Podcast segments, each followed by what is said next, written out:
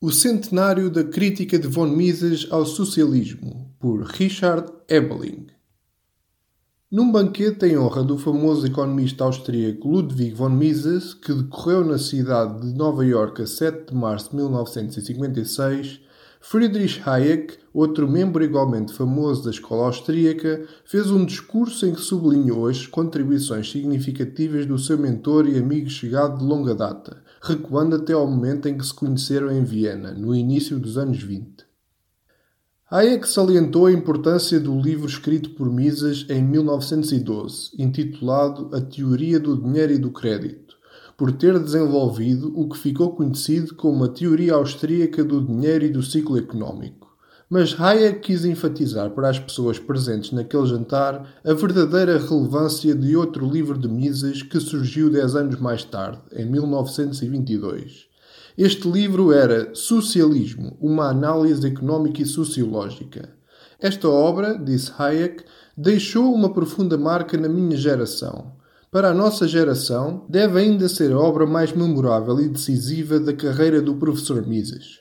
Hayek prosseguiu. Era uma obra sobre economia política que seguia a tradição dos grandes filósofos morais, como Montesquieu ou Adam Smith, e continha não só conhecimento acutilante, como profunda sabedoria. Para nós, jovens que lemos o livro quando surgiu, o mundo nunca mais foi o mesmo. Se Wilhelm Hopke ou Lionel Robbins, ou Bertil Ohlin, para mencionar alguns com exatamente a mesma idade que eu, estivessem aqui, eles diriam o mesmo.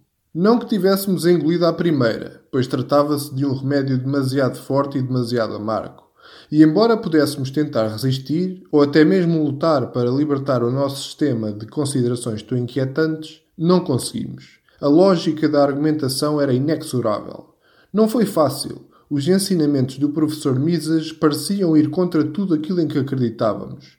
Nesse tempo, todos os argumentos em voga pareciam apontar para o socialismo, e quase todos os ditos bons homens, entre os intelectuais, eram socialistas. Para todos os jovens idealistas daquele tempo, o livro significava a aniquilação de todas as suas esperanças. Passaram-se 100 anos desde que a primeira edição em alemão de Socialismo foi publicada, em 1922. Foi um século em que o socialismo se colocou em prática em vários países pelo mundo fora. Mas quando o livro foi publicado, em 1922, a Primeira Guerra Mundial tinha acabado há menos de quatro anos. Na Rússia, os revolucionários bolcheviques, sob o comando de Vladimir Lenin, tinham recentemente triunfado sobre os seus oponentes anticomunistas numa sangrenta guerra civil, que acabara no ano anterior. Só vários anos mais tarde, em 1929, é que Stalin, o sucessor de Lenin, viria a acabar com a iniciativa privada que restava na Rússia Soviética e a introduzir vastos planos quinquenais como parte do planeamento central socialista. Portanto, quando a obra Socialismo de Mises surgiu, a sua relevância dificilmente podia ser questionada, mas ainda assim parecia académica, isto é, uma crítica teórica sobre a possibilidade de um sistema económico socialista ser uma alternativa eficiente e superior à ordem capitalista, cujos dias pareciam estar contados. O socialismo, como Hayek observou, era a onda do futuro, que estava na moda para muitos dos intelectuais capazes de influenciar a opinião pública em todo o mundo. Não obstante, quando surgiu, quase de forma imediata causou uma tempestade de controvérsia no mundo germanófono. Aqui estava um livro que desafiava praticamente todas as premissas, pressupostos e profecias sobre o belo e melhor mundo que esperava a humanidade com a chegada da utopia socialista. O fim da produção para o lucro privado levaria a que todos alcançassem a prosperidade material, a eliminação da dita escravatura dos salários e da exploração dos trabalhadores pelas mãos das entidades patronais capitalistas significaria a chegada da igualdade económica e da justiça social. As guerras em benefício dos fabricantes de armas capitalistas seriam uma coisa do passado e a paz internacional teria finalmente e permanentemente chegado. Todas as relações humanas seriam transformadas em associações altruístas orientadas para os outros, acabando com o interesse pessoal e a ganância e egoísmo possessivos causados pela propriedade privada. Finalmente, a humanidade teria o paraíso na Terra. O âmago do argumento de Mises era que uma economia socialista de planeamento central seria institucionalmente incapaz de funcionar eficaz e racionalmente, nem conseguiria igualar ou superar uma economia de mercado competitiva. Por essa razão, a promessa socialista de níveis de vida muito melhores do que sob o capitalismo afigurava-se impossível. Esta parte da sua crítica do socialismo tinha sido publicada dois anos antes, em 1920, sob a forma de um artigo numa revista académica de língua alemã, com o título Cálculo Económico na Comunidade Socialista. Mises fez uma pergunta simples, mas profunda. Tendo um regime socialista chegado ao poder, nacionalizado de forma bem-sucedida todos os meios de produção e estabelecido um sistema de planeamento central, como é que os responsáveis saberiam o que fazer? Como é que saberiam que bens e serviços produzir face às verdadeiras necessidades dos membros desta nova sociedade socialista?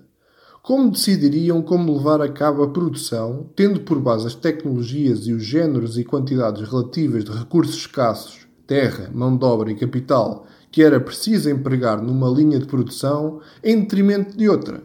Quais seriam os pontos de referência ou as bases a partir das quais saberiam que estavam a produzir os bens certos, nas quantidades certas, com a utilização mais rentável dos meios de produção sob o seu controle, por forma a assegurar que os melhores resultados fossem alcançados com o menor desperdício económico?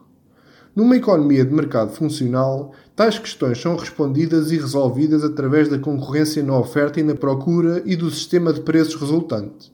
No mercado, os consumidores são capazes de informar os produtores sobre o que desejam e quão intensamente o desejam. Expressam-no através dos preços que estão dispostos a pagar pelos bens e serviços finais que têm interesse em comprar.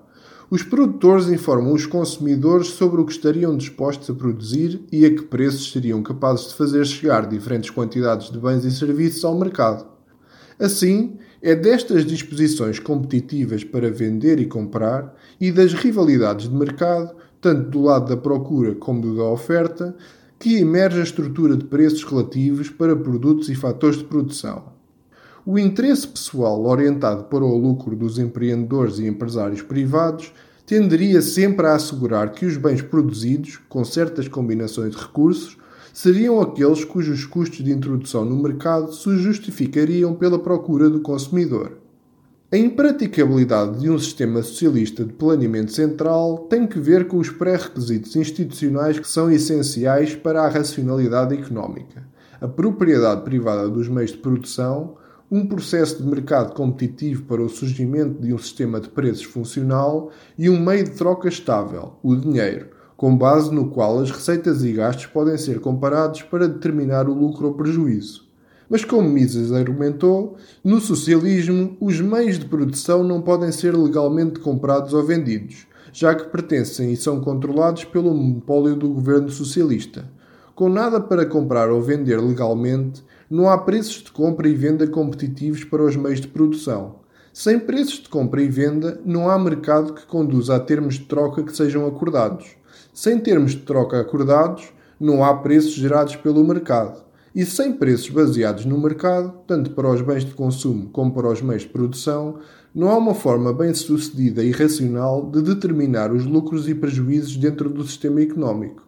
Consequentemente, argumentou Mises, em vez de grande abundância económica em termos de todos os bens que as pessoas realmente querem, nas quantidades de facto desejadas e produzidos de uma forma que utiliza os meios de produção da forma mais racional em termos de custos, o resultado é, como Mises lhe chamou muito mais tarde, um sistema de caos planeado, com isto se esvaíam todas as esperanças e sonhos socialistas de uma ordem social alternativa que produziria mais e melhores bens do que uma economia de mercado competitiva.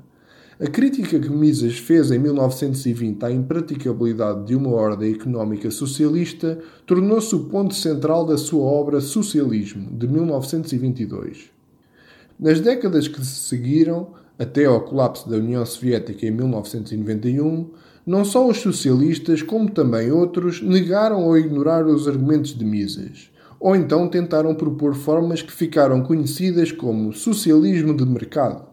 Em que seria ordenado aos gestores governamentais das empresas estatais que agissem como se fossem capitalistas, utilizando preços impostos pela Agência de Planeamento Central para decidir o que e de que forma produzir.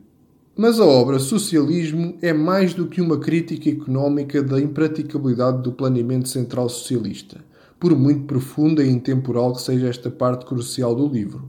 O que Ludwig von Mises ali ofereceu foi uma análise crítica completa da ideia do sistema socialista, desde as mais amplas perspectivas filosóficas, sociais, históricas e ideológicas. Quando Hayek disse que o espírito e a abrangência do livro seguia mais a tradição das figuras do iluminismo do século XVIII, como Montesquieu ou Adam Smith, não estava a exagerar. Ao mesmo tempo, a obra é uma afirmação e defesa da perspectiva liberal clássica da liberdade individual, da sociedade livre, da ordem da concorrência de mercado e do ideal de uma comunidade global de pessoas com base na dignidade humana, na liberdade, na livre associação, na paz mundial e na prosperidade. À medida que Mises explica a natureza e os perigos do estabelecimento de um sistema socialista, apresenta lado a lado a visão alternativa e as virtudes do liberalismo de livre mercado para um mundo verdadeiramente tranquilo e harmonioso. Para começar, o liberalismo político e económico reflete a evasão da humanidade à sua longa existência histórica sob conquistas, escravatura, estatutos sociais impostos politicamente e numerosas formas de tirania e despotismo. Sob o liberalismo emergente, as relações humanas transformaram-se lenta mas firmemente em relações contratuais, ao abrigo das quais a associação individual se baseava no consentimento voluntário e no benefício mútuo. O ser humano deixou de ser um objeto que era usado e abusado ao serviço de outros, sob a ameaça de força política, e passou a ser um ser humano distinto, que possui direitos individuais e merece respeito e dignidade por parte dos outros. A relação de mestre e servo transformou-se numa sociedade livre de cidadãos com direitos iguais sob uma lei imparcial. Mises enfatizou esta mudança na condição humana ao salientar a forma como o liberalismo alterou o estatuto da mulher na sociedade. Durante séculos, as mulheres foram propriedade dos pais e dos maridos, a quem deviam obediência, e eram controladas em tudo o que lhes era permitido fazer. Mas com a crescente liberdade económica do mercado livre capitalista, progressivamente as mulheres foram sendo reconhecidas como seres humanos independentes com os mesmos direitos que os homens e livres para assumir o controle da sua vida como achassem melhor, na área dos direitos da propriedade privada, da herança, dos contratos e em quase todos os aspectos da tomada de decisão. Qualquer forma de socialismo implicava uma inversão ou estreitamento destes triunfos do liberalismo clássico na vida humana. A nacionalização da propriedade privada e a imposição do planeamento central significavam a colocação do indivíduo à mercê dos responsáveis pelo planeamento da sociedade socialista. O governo alocava o trabalho, determinava como e onde as pessoas viviam e distribuía a produção planificada centralizadamente com base numa determinação política daquilo que os membros da sociedade socialista mereciam e, supostamente, necessitavam. Mises resumiu tudo isto quando disse: A comunidade socialista é uma grande associação autoritária em que ordens são emitidas e obedecidas. É isto que implicam as palavras economia planificada e a abolição da anarquia na produção do mercado livre, de onde segue que os homens se tornam meros peões da ação oficial. A sociedade socialista é uma sociedade de oficiais e funcionários. O modo de vida que aí prevalece e o modo de pensar dos seus membros são determinados por este facto. O socialismo não conhece a liberdade de ocupação. Todos têm de fazer o que lhes é dito e ir aonde são enviados. A burocracia estende-se à esfera do espírito. Aqueles que não agradam aos detentores do poder não têm permissão para pintar, esculpir ou dirigir uma orquestra. As suas obras não são publicadas nem representadas a nacionalização da vida intelectual, que terá de se empreender no socialismo, torna todo o progresso intelectual impossível. Nunca nenhum censor, imperador ou papa possuiu o poder de suprimir a liberdade intelectual como se possuiria numa comunidade socialista. Fim de citação. Houve algum exemplo nos últimos 100 anos de um sistema socialista posto em prática com um vasto planeamento central que não tenha confirmado a explicação de Ludwig von Mises e as suas advertências sobre o que poderia acontecer quando o capitalismo fosse derrubado e o controle sobre os assuntos económicos de qualquer sociedade fosse transferido para quem então tivesse nas suas mãos o destino de todos aqueles sujeitos ao seu poder? Não foram todas as sociedades socialistas prisões gigantes de tirania, tortura, terror e assassínios em massa contra todos aqueles que fossem marcados como inimigos, oponentes ou sabotadores do planeamento central? No seu caminho para a utopia, o socialismo posto em prática deixou um cemitério global de bem mais de 100 milhões de vítimas, homens, mulheres e crianças inocentes e desarmados. Além disso, Mises explicou que o liberalismo económico ajudou a promover uma comunidade mundial com paz e prosperidade.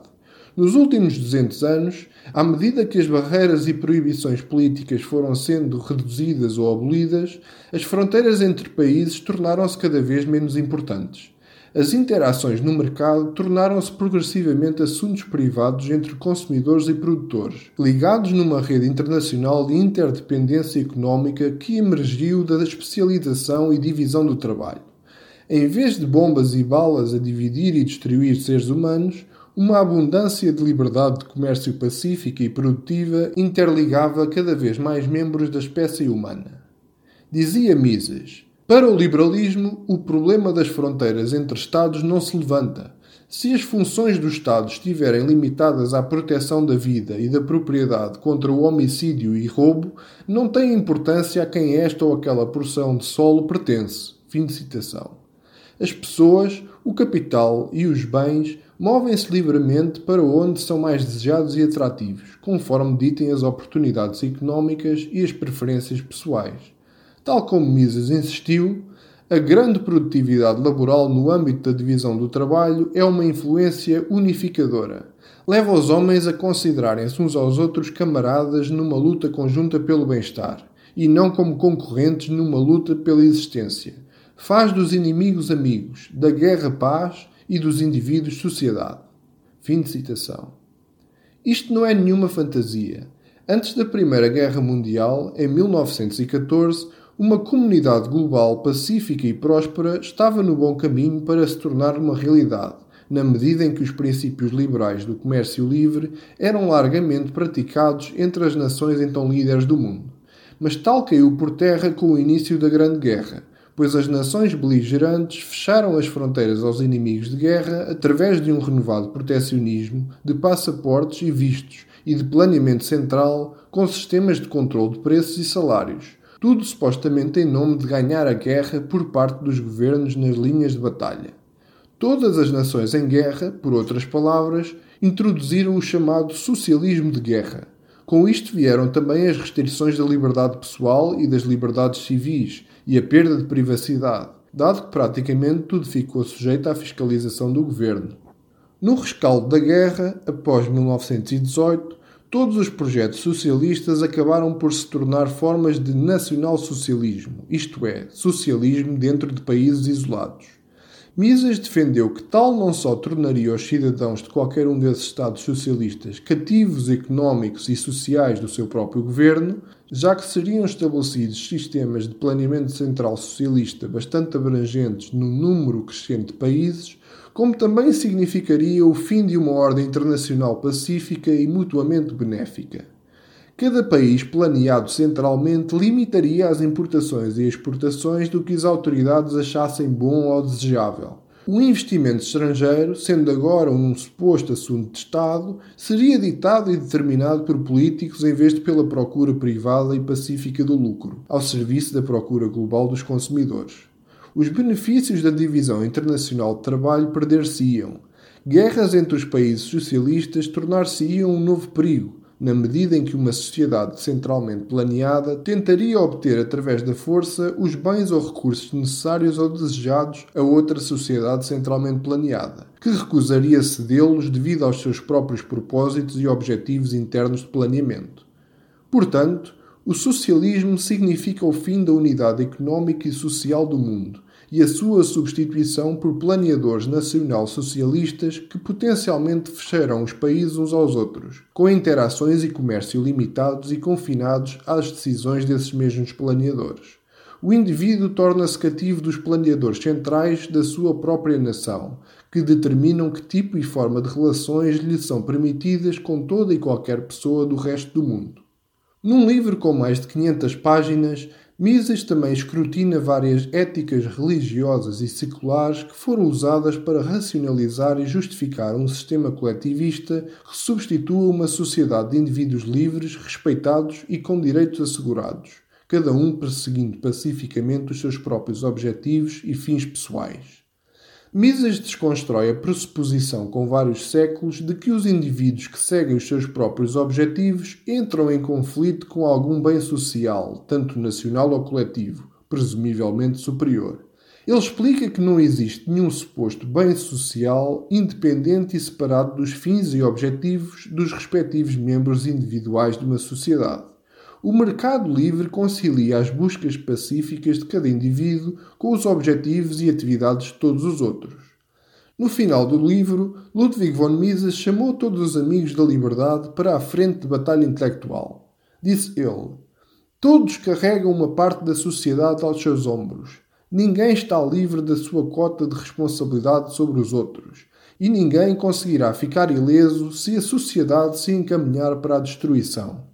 Assim sendo, todos, no seu próprio interesse, devem envolver-se vigorosamente na batalha intelectual. Ninguém pode ficar de fora sem se preocupar. Os interesses de toda a gente dependem do resultado. Quer ele assim escolha ou não, todo o indivíduo se vê arrastado para a grande luta histórica entre o liberalismo e o socialismo, a batalha decisiva em que a nossa época nos mergulhou. Fim de citação. Mises tinha consciência de quão difícil era a tarefa de opor e derrotar o coletivismo e o socialismo. No prefácio que escreveu para a segunda edição de 1932 de Socialismo, Mises disse que era possível que se passassem gerações até que o liberalismo clássico vencesse. Foi para as futuras gerações que ele escreveu este livro, dizendo: Sei muito bem quão inúteis parecem as tentativas de convencer os fervorosos apoiantes da ideia socialista por meio de demonstrações lógicas de que as suas visões são ridículas e absurdas.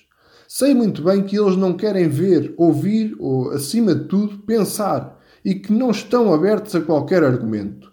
Mas as novas gerações crescem com visão clara e mentes abertas. Vão abordar as coisas a partir de uma perspectiva imparcial e sem preconceitos elas vão julgar e examinar e vão pensar e agir ponderadamente. É para elas que este livro foi escrito. Fim de citação. Portanto, foi convosco em mente que socialismo foi escrito há cem anos atrás. São vocês a futura geração por quem Mises esperava.